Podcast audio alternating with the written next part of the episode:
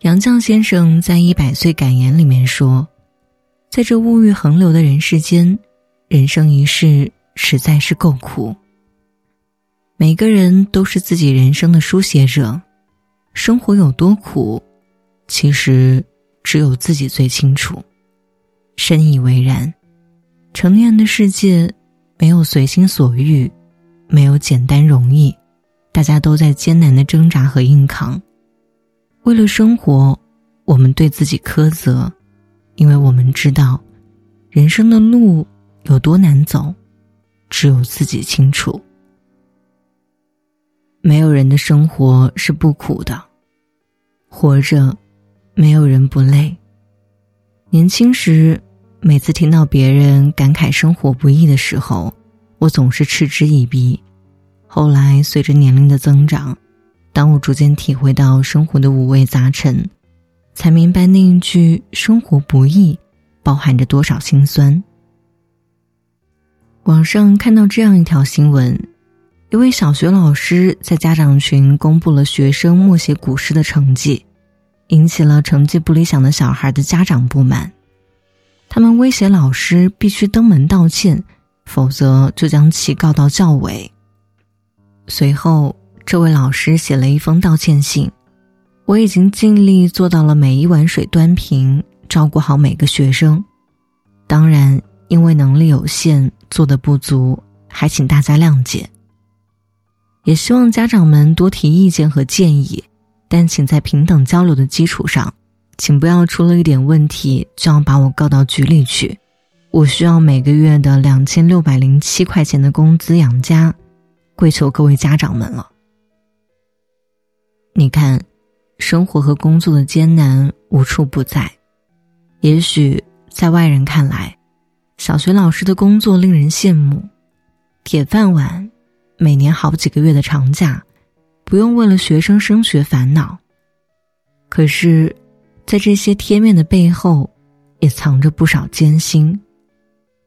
每个人都有自己的生活，每个人的生活都有不能向人倾诉的烦恼。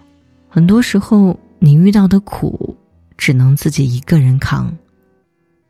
难怪有人这样形容生活：生活就是生下来，活下去。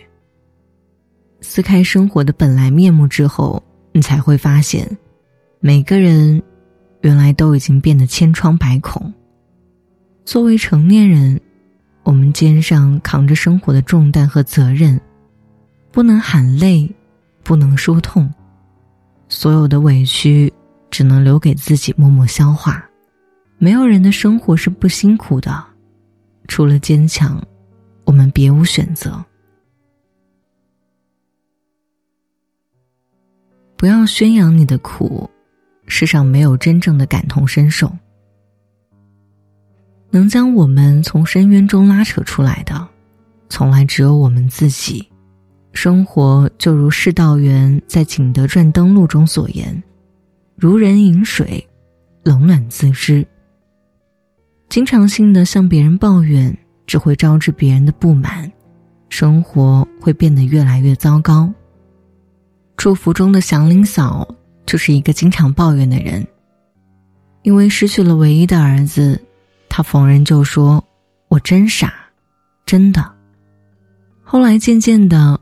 别人听的次数多了，厌烦了，留给他的只有闲言冷语。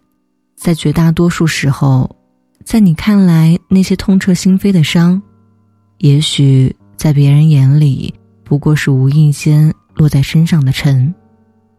这个世界上，有人住高楼，有人在深沟，有人光万丈，有人一身锈。我们每个人。都有自己的灰暗时光，人生苦乐，冷暖自知。你要相信，那些你觉得难挨的经历，都是你人生路上不可缺少的财富。诉苦，从来都是越诉越苦的。认清这个现实，反而会省去很多烦恼。生活实苦。唯有自渡。正如张爱玲所说：“在这个光怪陆离的人间，没有谁可以将日子过得行云流水。人生非净土，各有各的苦。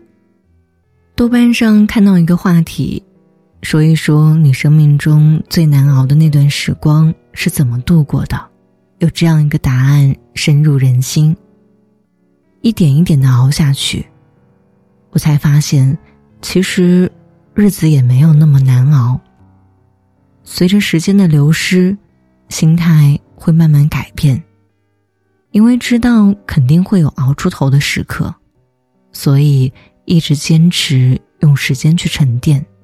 熬过了那段时间，我变成了另外一个自己。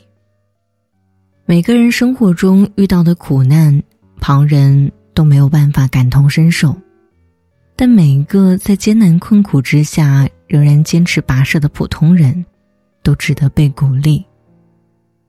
生活就像一个偌大的围城，每个人都有自己的悲喜。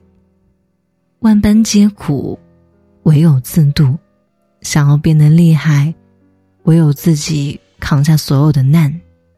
想起之前看过一组漫画，叫。我从十一楼跳下。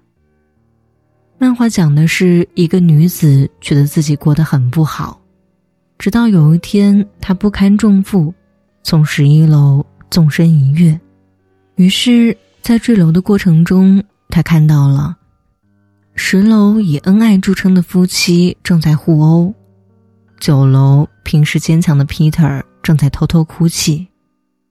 八楼的阿妹发现未婚夫跟最好的朋友在一起。七楼那个喜欢说相声逗人笑的男孩在吃抗抑郁症的药物。在他跳下去之前，他以为自己是世界上最倒霉的人。现在他才知道，原来周围的每一个人都有自己不为人知的困境。正如山路里说的那样，有些事。只能一个人做，有些关只能一个人过，有些路只能一个人走。虽然生活在这条路上，我们每个人都过得磕磕绊绊，但在这个过程中，我们也在慢慢变强，不是吗？人这一生有太多太多的不如意。既然注定没有办法避开它，那就好好享受吧，像游戏一样生活。《肖申克的救赎》中有一段台词：“每个人都是自己的上帝，如果你自己都放弃你自己了，还有谁会救你？”颇有同感。万般皆苦，自渡才是自救。心怀希望。才能永不绝望。愿你可以顺利熬过所有的苦，